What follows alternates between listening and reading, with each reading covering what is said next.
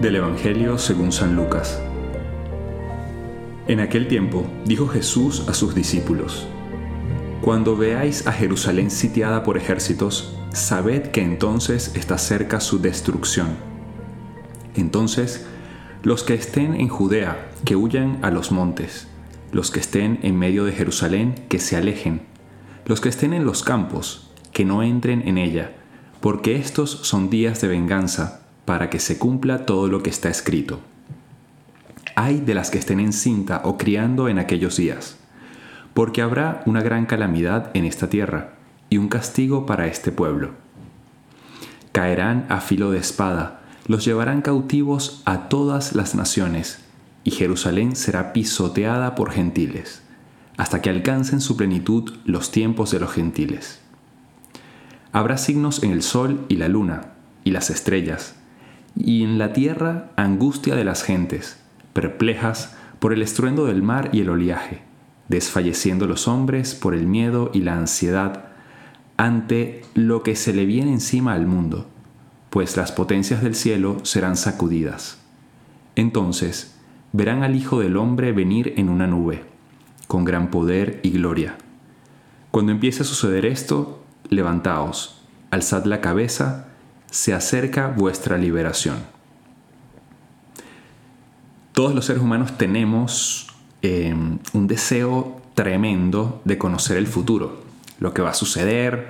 Eh, ahora todo el mundo quiere saber quién va a ganar el mundial, las quinielas, este, em, cuál es el número de la lotería que va a salir para ver si me la gano. Si fulano o fulana me hará caso, entonces de repente van con una bruja para que le lea la, la mano o fume un tabaco, ¿no? Como recientemente sucedió con una famosa modelo cuya sesión esotérica con la bruja se hizo viral.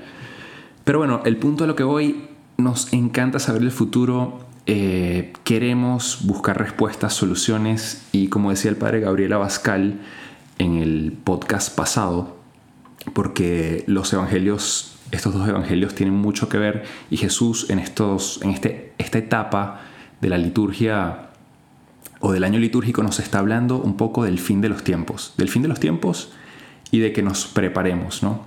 Entonces el padre Gabriel comentaba justo esto, que buscamos por todos lados, incluso con otros maestros que no son Dios, que no son Jesús, respuestas. Cuando en Él está la respuesta a todo. Perdón que todavía ando un poco enfermo. Em, entonces, bueno, Jesús sabía eh, que el final, o que saber el final, eh, no era bueno para nosotros, no era sano, porque viviríamos como angustiados sabiendo cuál sería el día de la muerte o cuál sería el día final en el que acabaría este mundo. Entonces, de hecho, cuando le preguntan, él responde que no sabe ni el día ni la hora. Entonces Jesús no dio respuestas sobre el día final. Pareciera en este pasaje evangélico que él da unas señales de ese día y esa hora, pero en realidad tampoco dice cuándo será. Y los teólogos saben que Jesús en diversos momentos, en los que se refiere a eventos apocalípticos o al final de la vida, lo hace como en un modo de tiempo abierto.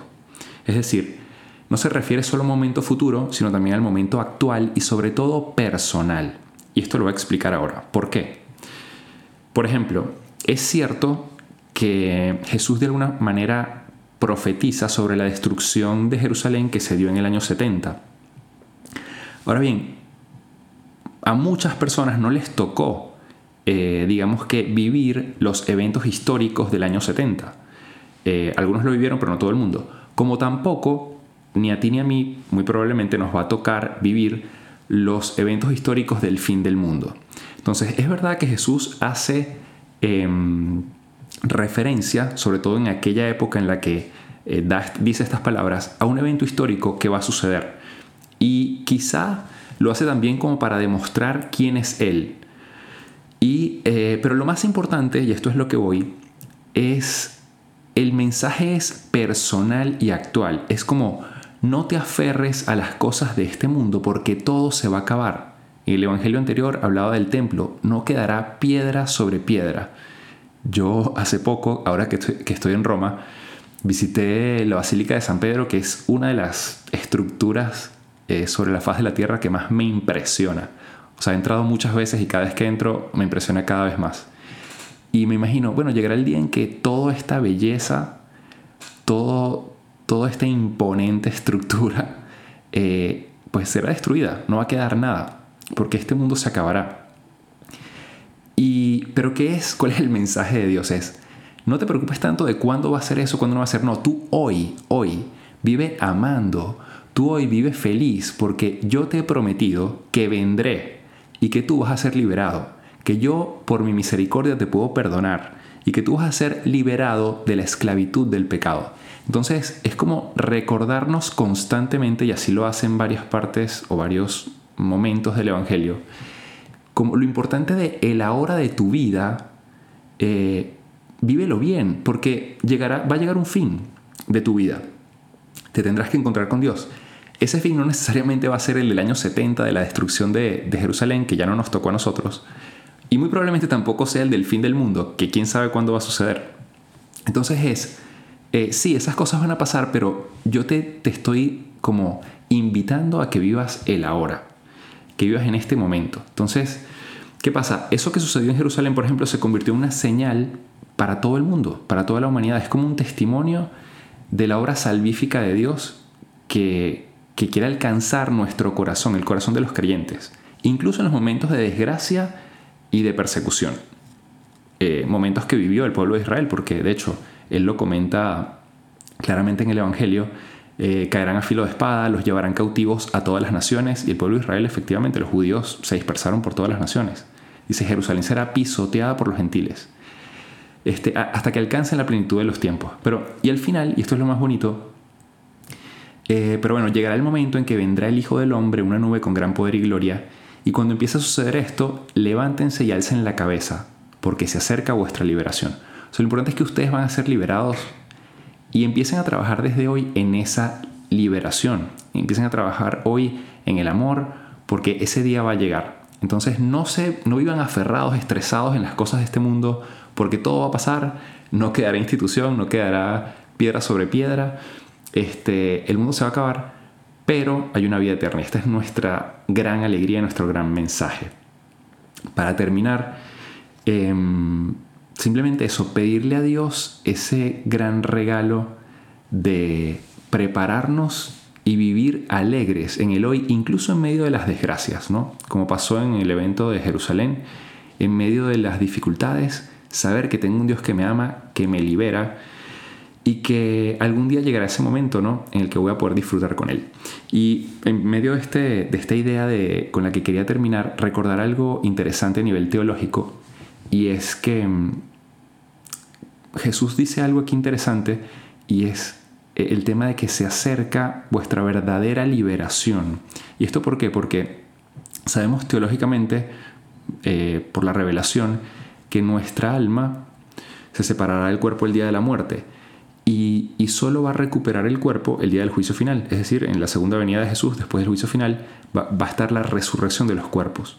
Entonces digamos que Jesús de alguna manera dice, en mi segunda venida será la verdadera liberación, cuando el alma, si bien aunque ya esté, eh, ya haya sido salvada y esté en el cielo, todavía no está plena, cuando recupere el cuerpo, si se le puede decir de alguna forma recuperar, recupere el cuerpo, estará plenamente y ahí será verdaderamente libre. Entonces también alegrémonos porque vamos a ser nosotros mismos con nuestro cuerpo, un cuerpo obviamente, eh, obviamente distinto, pero nosotros, un cuerpo glorioso, pero nosotros mismos.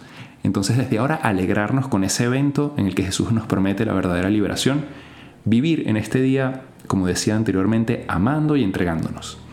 Y bueno, eso, que Dios les bendiga, que este momento de adviento que se acerca ya eh, sirva de preparación para amar más y tener siempre en nuestra mente esa paz y esa tranquilidad de aquello a lo que Jesús nos ha llamado, que es la verdadera libertad en la vida eterna. Que así sea. Que pasen un feliz día. Les hablo el Padre Jesús Rodríguez y nos puede seguir en nuestras cuentas de qué haría Jesús y mi cuenta personal Padre Jesús LC.